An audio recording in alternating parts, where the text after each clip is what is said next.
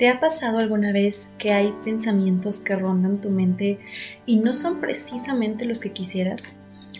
¿Te has notado de repente como revisando y repasando pensamientos que te limitan, que no estás seguro de que se adapten a la realidad o que en ocasiones otras personas son las que te demuestran que las cosas no son tal cual las estás pensando? ¿Te has sentido atacado? ¿Te has sentido minimizado? ¿Te has sentido vulnerado? Mm, ¿Cómo es que pensamos? ¿Cuáles son las cosas eh, o las determinantes que nos hacen pensar de tal o cual manera? Si alguna vez has vivido alguna situación como esta, seguramente el tema del día de hoy te va a interesar. Mi nombre es Laura Díaz y hoy vamos a platicar sobre las distorsiones que tenemos en la manera en la que pensamos. Así que si alguna vez te ha pasado que las cosas no fueron como en realidad lo pensaste o quieres saber si es que esto te sucede, quédate conmigo. Hola, ¿qué tal? ¿Cómo están? ¿Cómo les funciona? ¿Amanece, anochece, lo que sea en el día? ¿Cómo les fue en el trabajo? ¿En su casa, con su familia? ¿Y cómo les parece el intro del día de hoy? Como ya escucharon, pues hoy les voy a platicar un poquito sobre las distorsiones que existen en la manera en la que pensamos. Es decir, todas esas cosas que nos hacen pensar de una manera y de repente caemos en que eh, las cosas no son como pensamos, ¿no? En todas estas maneras que tenemos cada uno de nosotros de, eh, pensar y bueno, que claramente están em, influenciadas, ando un poco atarantada hoy, disculpen ustedes, nos hacen pensar y son influenciadas por muchas situaciones. Tiene que ver claramente un aprendizaje de vida, tiene que ver con nuestros sistemas familiares, con nuestros sistemas sociales, con muchísimas, de verdad muchísimas cosas, hasta nuestro eh, estado de ánimo como de momento, eso también puede influir. Pero, pues ya saben que aquí siempre hay un pero muy bonito. Y entonces sí hay como un patrón hasta cierto punto y una manera de etiquetarlos, por así decirlos, o de identificarlos. Y eso es de lo que les quiero hablar el día de hoy, que ustedes aprendan cómo identificar ese tipo de pensamientos. Y también pues vamos a aprender un poquito sobre cuáles son las opciones que tenemos para trabajar con ellos, ¿vale? Estas distorsiones cognitivas que se llaman tienen distintos nombres eh, dependiendo de los distintos enfoques psicológicos, ¿no? Y bueno, eso ya es meternos en unos temas muy complicados, pero bueno, les voy a decir como los 11 tipos que hay en la terapia cognitiva conductual, que si bien no es la única que se maneja ni conmigo, por ejemplo, ni en la clínica, me parece a mí que cada enfoque tiene sus fortalezas y sus debilidades. espero que no estén escuchando. Mi perro está este, empujándome aquí porque quiere que le ponga atención. Espero no escuchen eso. Y disculpen. Y entonces, bueno, les decía que cada enfoque tiene su sus fortalezas y sus debilidades, ¿no? Pero hoy vamos a platicar sobre estas distorsiones que a mí me parecen súper funcionales para que cada uno de nosotros sepamos de entrada que no todo lo que nos dice nuestro cerebro es cierto. Y eso es súper importante. Si alguna vez ustedes han asistido a terapia, con quien sea, creo que es algo de los puntos más importantes que necesitan tener en cuenta. No es cierto que su cerebro sabe todo y no es cierto que la parte racional o la vocecita que escuchan en su cabeza eh, pues es la más objetiva, por así decirlo. Entonces, bueno, les voy a platicar un poquito sobre este tema, un poquito de historia, ya saben, muy, muy leve. Bueno, básicamente el señor que eh, pone este término de distorsión cognitiva, que creo que es muy claro, ¿no? Distorsión tiene que ver con una diferencia, como con una alteración de la realidad, ¿sí? Distorsión. Y cognitiva tiene que ver con el pensamiento. Entonces vamos a hablar de que es un pensamiento alterado, un pensamiento un poco um, borroso, un poco no tan objetivo. Y lo desarrolla un señor que se llama, se llamaba Aaron Beck. Eh, Aaron Beck es, reconocido por muchísimas cosas, es un, es un psicólogo muy importante en la terapia cognitiva y tiene escalas incluso. Ah, él hablaba mucho sobre los problemas de depresión. Hay una escala muy particular que nosotros, por ejemplo, utilizamos en la clínica, que es la escala de depresión de y eso nos ayuda a determinar pues ciertos trastornos. pero bueno, él, él trabaja muchísimo con la parte de los pensamientos, es cognitivo. Y em, pues bueno, esto es lo que nos enseña desde, fíjense, 1963, o sea, pudiera parecer que tiene un rato, pero la verdad es que no tiene tantísimo, porque pues la verdad es que las teorías y los conceptos mm, psicológicos que utilizamos son viejitos. No por eso significa que no se utilicen o que no sean acertados, simplemente que son viejitos. Y bueno, estos son como, digamos, de los medianamente nuevecillos, ¿no? Y bueno, él se refiere, o él investiga más bien, que hay como ciertos errores en la manera en la que todos procesamos la información. Y por eso es que a veces eh, reaccionamos de una manera o de otra, o que ante una situación específica las personas reaccionamos de manera distinta o pensamos de manera distinta. ¿no? Entonces él se empieza a fijar como en estas situaciones y dice, bueno, ¿qué está pasando aquí? Hay algún error de procesamiento y eso nos hace tener una emoción. Ya saben que emociones y pensamientos están fuertemente ligados, si no es que detonados uno por el otro. Y bueno, entonces él hace la clasificación de 11 distorsiones cognitivas. Les voy a ir explicando cada una y dando algunos de los ejemplos que existen para ello pueden ser, pues, no sé, por ahí los ejemplos que me encuentre o que, me acuerde. Me gustaría que cada uno de ustedes fuera casi casi palomeando cuáles son las distorsiones cognitivas que ustedes encuentran, que a ustedes les pasa, que han vivido alguna vez o que identifican en sus amigos, en su familia o en su pareja. Esto incluso nos puede ayudar en em, el siguiente tema del podcast, no sé si el de la siguiente semana, pero sí tengo programado uno que tiene que ver con los familiares tóxicos. ¿no? Y entonces esto en las relaciones y en, los tipos de relaciones, pues claro que hace una diferencia estas distorsiones. ¿Por qué distorsiones? Como les digo, pues cada quien tenemos una percepción distinta de la realidad y eso es importante nuevamente porque no todo mundo, nadie más bien, posee la verdad absoluta. Ténganlo en cuenta cuando estén discutiendo. Es difícil, yo lo sé, pero ténganlo en cuenta cuando estén discutiendo. No hay una verdad absoluta para absolutamente nadie. Bueno, ¿cuáles son las distorsiones que existen? Les decía que son 11. Voy a aventármelas así como medio me las me acuerdo y me las tengo aquí anotadas porque vengo preparada con esto. Hay una que se llama personalización.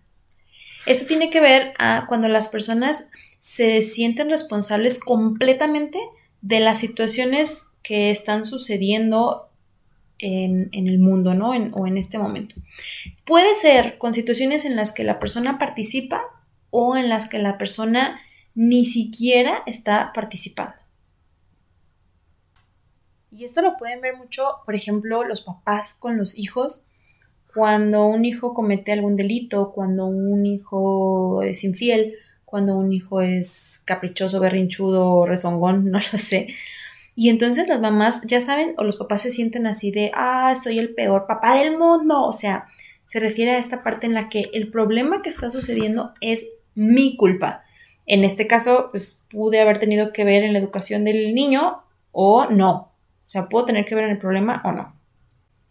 En las relaciones de pareja también lo pueden escuchar u observar en esta parte en la que si mi novio, novia, esposo, esposa, lo que sea, no es como yo quisiera, si es agresivo, si es violento, si hay alguna situación de estas, entonces yo pienso que es porque yo no soy una buena persona, yo no soy una buena pareja en los temas sexuales, ¿no? Eso también es muy, muy, muy recurrente. Que si la otra persona no me desea, entonces, o, o no tiene deseo más bien, es mi culpa, ¿no? Y entonces yo no soy atractiva o atractivo, yo no hago buenas chambas, yo no. A eso se refiere con esto. Entonces, echen una revisada a ver si ustedes identifican que tengan esta alteración o esta distorsión. Y bueno, la siguiente es una de mis favoritas, no solo de ver en el consultorio, sino a veces también, también me pasa, que es el filtraje. Esta distorsión, tal cual como dice el nombre, lo que va a hacer es filtrar la realidad, pero solamente va a filtrar la parte negativa.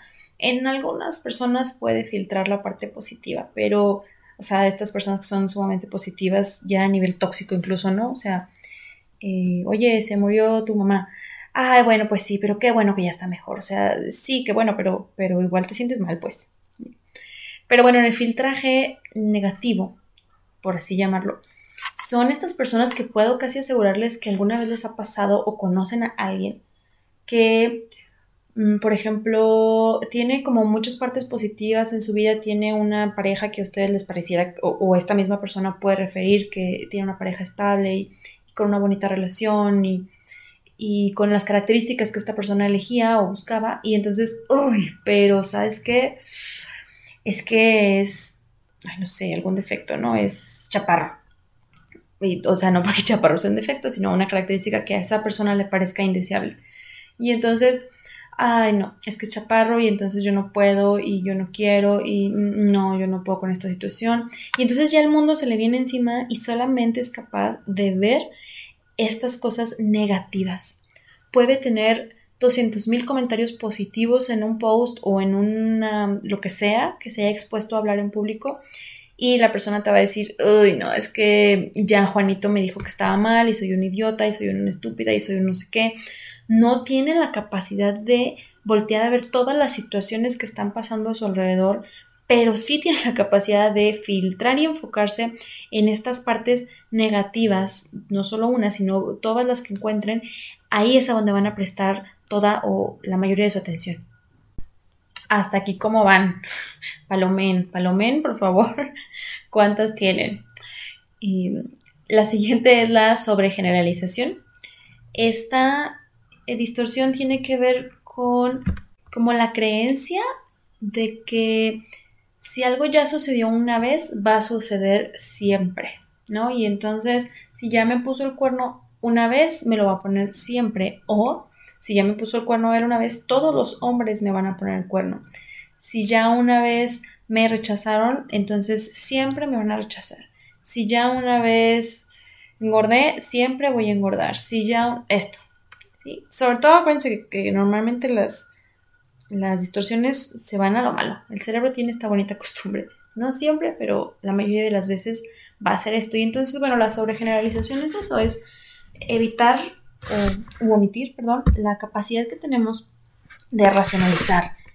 Y quien ya ha estado en terapia en la clínica, o al menos conmigo, sabe que trabajamos mucho como con la parte de, de ser objetivos y voltear a ver la realidad lo más posible, ¿no? Entonces, qué tan probable es que porque sucedió una vez vaya a suceder 20. Si sucedió 20 de 21, pues seguramente sí es probable y hay que revisar por qué.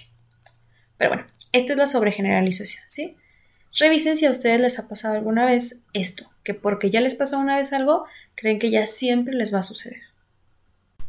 La que sigue es la de maximizar y minimizar los, los problemas tiene que ver con las personas que maximizan sus errores y em, como minimizan sus, sus, éxitos, pero en los demás hacen lo contrario, ¿saben? Minimizan los errores de la otra persona, pero maximizan los logros. Les voy a poner un ejemplo de una paciente que yo tenía y me encanta, me encanta su ejemplo porque lo repito muchísimo y me es muy fácil para, para que los demás pacientes lo identifiquen o personas en general, ¿no?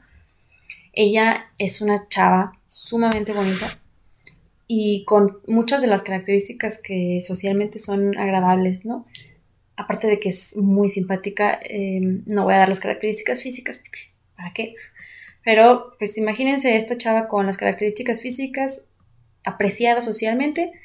A la vista era es una chava muy, muy bonita, eh, muy inteligente, tenía un puesto importante en una empresa grande y em, les digo agradable, divertida, así de esos pacientes que a uno les cae muy bien, ¿no?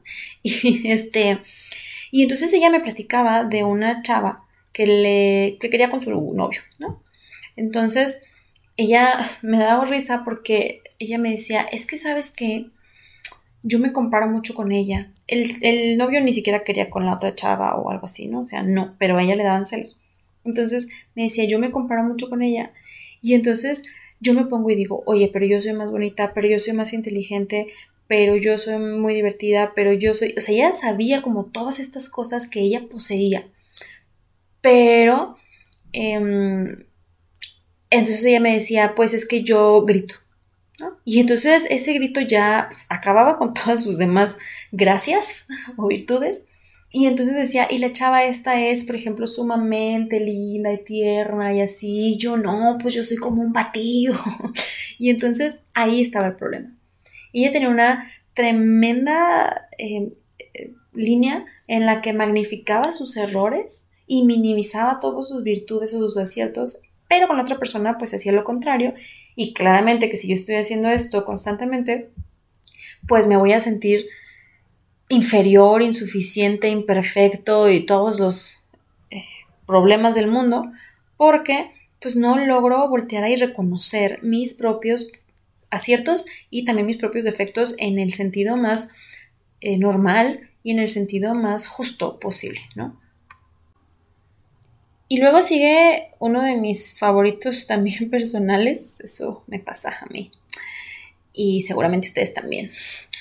Em, es el de la polarización. ¡Ay, qué bella!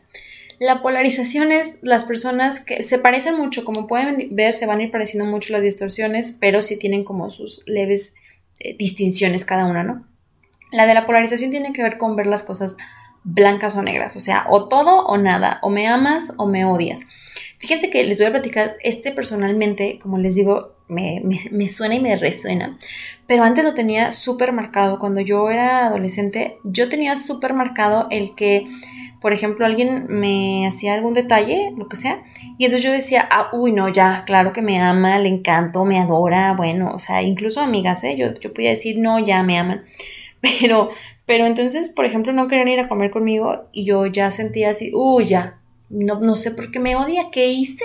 Ya no quiere estar conmigo nunca más. y pasa, o sea, hoy me puedo reír, pero pasa y todavía de repente sucede en este tipo de situaciones. Eh, a mí también me han pasado, no recuerdo en este momento, la verdad es que un, un tema en específico, pero estoy segura que si le rasco debe haber, ¿no? Y bueno, a esto se refiere. Son las personas que sienten que es todo o nada y no hay puntos medios.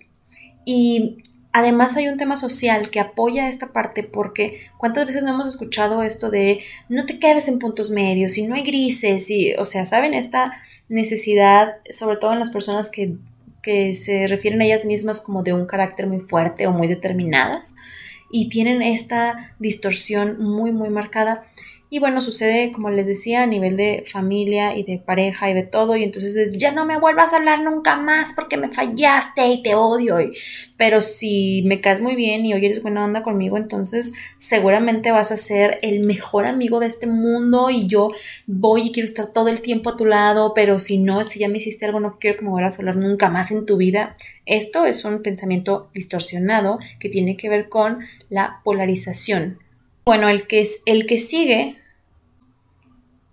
el que sigue lo amo también mucho. Em, la verdad es que este a mí no me sucede tan frecuente, pero me sucede cuando mis emociones están detonadas, ¿sí? Cuando están ya estallaron, ahí sí me, suele suceder. Y bueno, creo que eso a todo mundo se va a sentir identificado cuando ya está tronadísimo. El que sigue es el razonamiento emocional y tiene que ver con las personas que eh, piensan que lo que sienten es totalmente cierto y que entonces no se detienen a pensar por un minuto que a lo mejor no es cierto lo que yo estoy sintiendo. Y entonces, claro, porque si yo siento que ya me odias, es cierto, ¿no? Yo, por ejemplo, cuando me enojo, y aquí yo ventaneándome siempre, cuando me enojo de repente con mi esposo, sí es como, no sé, si me enojo por algo y, y estamos ocupados y entonces claramente no me escribe o no me habla o no lo que sea porque estamos ocupados, también a él a veces le pasa. Y entonces es, estás enojado, estás enojado y no me quieres hablar ya. Y, entonces es, no, o sea, no es que no te quieran hablar, está ocupado, ¿sabes? O yo estoy ocupada y a veces no puedo contestar. Eso. Entonces tiene que ver con el momento en el que nosotros podemos decir, a ver, espérame, ¿qué pasa si no es cierto como lo estoy pensando? Pero esta distorsión nos va a hacer creer que lo que nosotros estamos pensando, perdón, sintiendo, así es como se sucede, ¿no? Y entonces si yo siento que me vas a dejar, es porque me vas a dejar, o sea, no hay vuelta atrás. Si yo siento que eres el peor amante del mundo, eso eres. ¿Y qué estoy haciendo con el peor amante del mundo? Y entonces voy a empezar a, aventarme todos los pensamientos que tengan que ver con eso. y a detonar todas las emociones que se me ocurran, porque claro, si yo siento que tú eres el peor amante o siento que podría encontrarme alguien mejor, imagínense todos los pensamientos que voy a empezar a detonar, ¿no? Estoy con una pareja y siento que podría haber otra persona mejor que tú allá afuera. Y vámonos, o sea, claro que entonces, ¿qué hago aquí? Si yo me merezco más, si soy una inútil, y por qué me dejo mangonear, no sé. Eh, porque estoy bajo esta situación, yo podría, yo soy una mujer súper chingona, bueno, todo lo que se pueda reflejar ahí, eso es. Si a ustedes les pasa que lo que sienten, suponen que así es y no se lo cuestionan, tenemos esta bonita y hermosa distorsión en ese momento.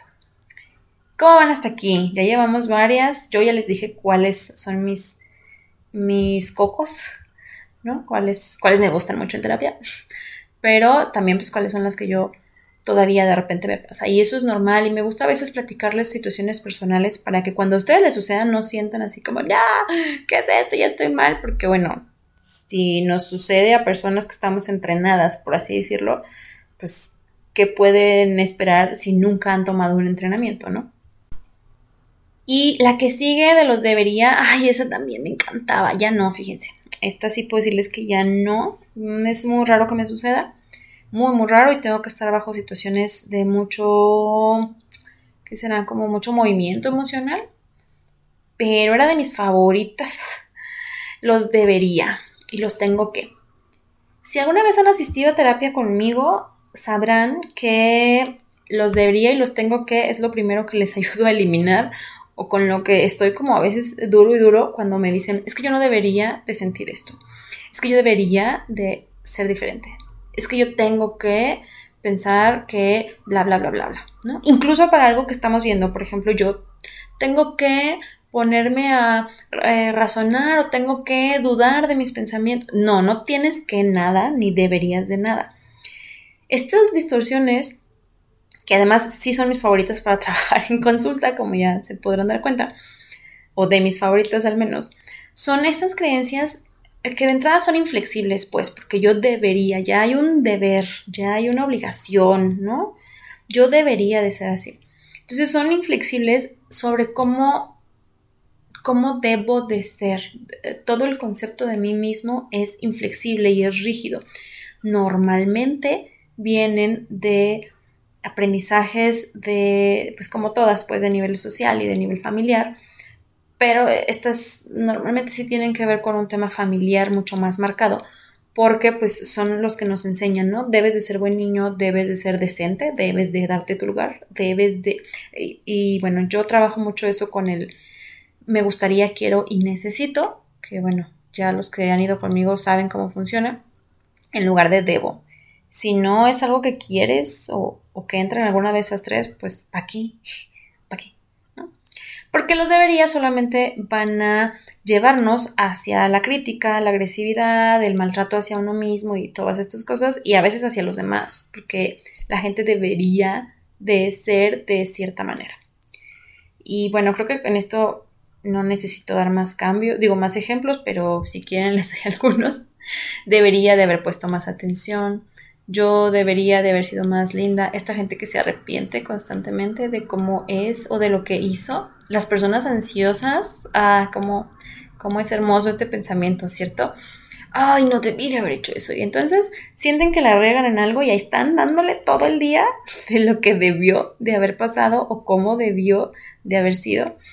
Cómo tuvo que, tengo que ser, tengo que hacer, tengo que llegar a hacer de comer. No, no tengo que. Quiero, necesito que ¿qué hago con eso? Entonces, esto es algo muy constante y a nivel social es sumamente, sumamente reforzado. Las otras que siguen, bueno, digo las otras porque están muy de la mano, tienen que ver con la adivinación. Y son esas personas que suponen algo y lo dan súper por hecho, pero no necesariamente es por lo que sienten, sino por lo que piensan, aunque no tengan evidencia de ello. Cuando yo siento algo, pues mínimo tengo un poco de evidencia, pero cuando yo adivino de esta cosa maravillosa en la que no, no tengo evidencia, pero yo así, así pienso que son las cosas y así lo voy a creer, entonces tenemos esta parte primera de adivinación, perdón, del pensamiento y entonces es, ella piensa que estoy idiota. Él piensa que yo no me voy a dar cuenta. Él me quiere ver la cara o ella me quiere ver la cara de estúpida o algo así. Entonces es esta parte en la que yo tengo el superpoder de adivinar lo que sea. Yo utilizo mucho una frase que es, si yo no te lo dije, no es cierto y la aplico con quien sea y se las enseño a mis pacientes regularmente. Si yo no te lo dije, no es cierto. Oye, es que yo creí que tú no querías ir porque entonces te vi la... Eh, ¿Te lo dije yo? No, entonces no es cierto. ¿Sí? Y tiene que ver con comunicación responsable y muchas cosas, no, no crean que nada más se aplica así. Pero, pero es, así funciona, ¿no? Y es cierto. Si alguien no te dice algo, como de dónde tienes tú pruebas de eso. Si tú sabes que esa persona o ya te ha dicho 25 mil veces que eres un idiota, pues entonces a lo mejor sí tienes una poquita de evidencia. Pero si no, ¿de dónde lo estás sacando?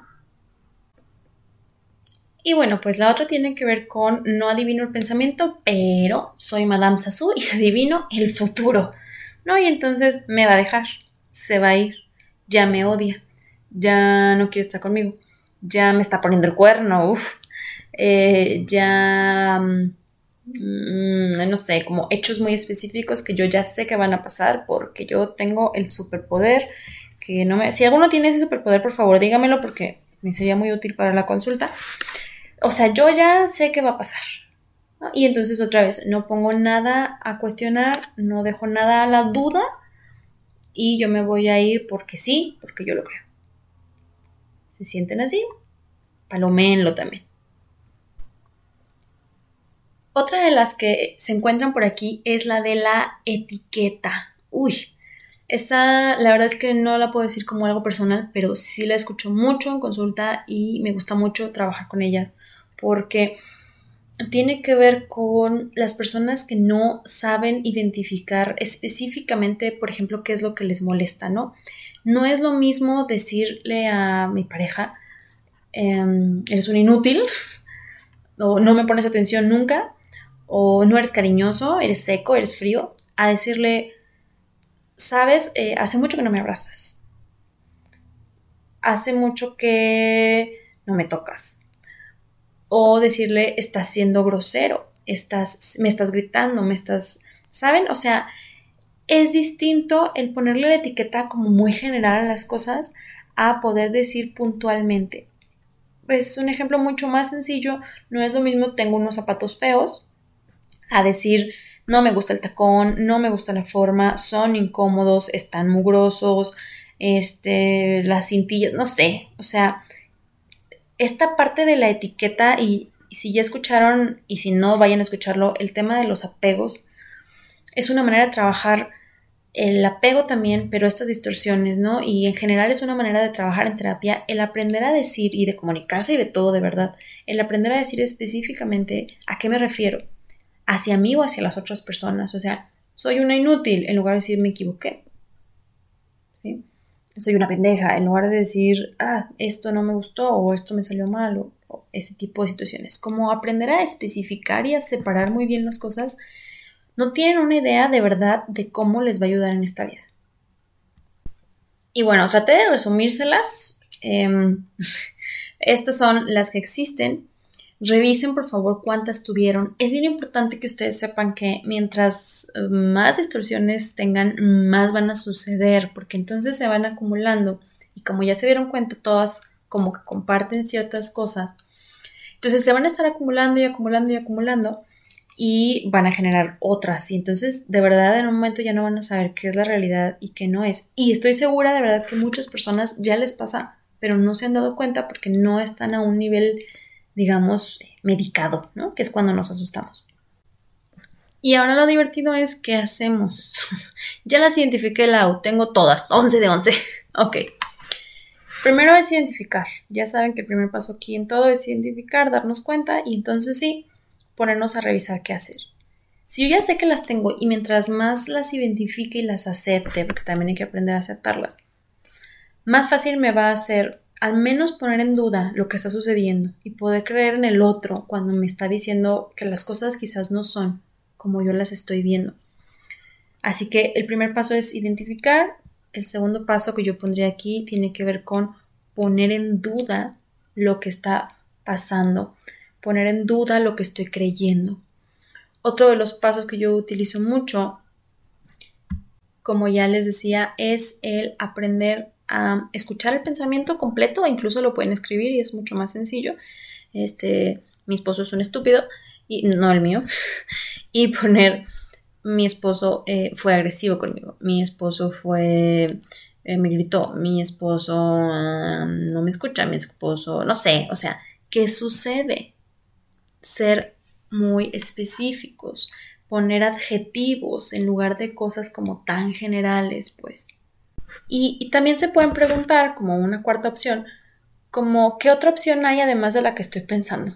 ¿No? ¿Qué otra opción hay además de que él sea malo? ¿Qué otra opción hay además de que yo sea inútil? ¿Qué otra opción hay además de que yo debería de ser? ¿Qué otra opción? O sea, todo esto. Ya en algunas les di como tips muy específicos, pero a nivel general, yo creo que esos cuatro puntos les pueden ayudar. Estas distorsiones sí se trabajan en terapia, mis hermosos bebés, así que vayan con un terapeuta profesional. Profesional. Asistan y digan, ¿sabes qué? Me di cuenta de esta situación y si quisiera trabajar sobre esto y esto y esto. Si ustedes ya se ponen a revisar o su terapeuta lo hace con ustedes, se van a dar cuenta que estas distorsiones tienen que ver con algo de su desarrollo, ¿no? Y que también de alguna manera les puede beneficiar en algún momento, no lo sé. Así que bueno, hasta aquí porque ya me alargué muchísimo en este tema, que ya sabía yo que iba a ser un poquito largo, pero, pero me parecía súper importante que las conocieran. Y si alguno de los que está escuchando es mi paciente, mejor, porque seguramente te, te mandé este podcast para evitarnos como toda la sesión sobre esto, ¿no? Así que escúchalas, pon atención y ya nada más llegas a la sesión y me dices, ya las vi. Vayan con un profesional, como les digo, identifíquenlas. Tengan en cuenta que la mente es muy chistosa, es hermosa, pero también nos hace unas jugadas pues importantes, ¿no? Y, y hay que siempre intentar estar lo mejor posible con nosotros mismos, así que busquen ayuda, no se queden solamente con así soy yo. Y pues nada, ya saben, síganos en nuestras redes, ya saben que nos pueden encontrar como Clínica Serenity. Estábamos pues todo el equipo de terapeutas esperándolos, todas profesionales, ya saben cómo somos muy hermosas, bellas. Y nada, em, me despido como siempre deseándoles que tengan unas muy felices, muy felices relaciones. Denos eh, seguir, like, lo que quieran, vayan al canal de YouTube que está con el mismo nombre que aquí. Y nada, por aquí nos escuchamos entonces la siguiente semana.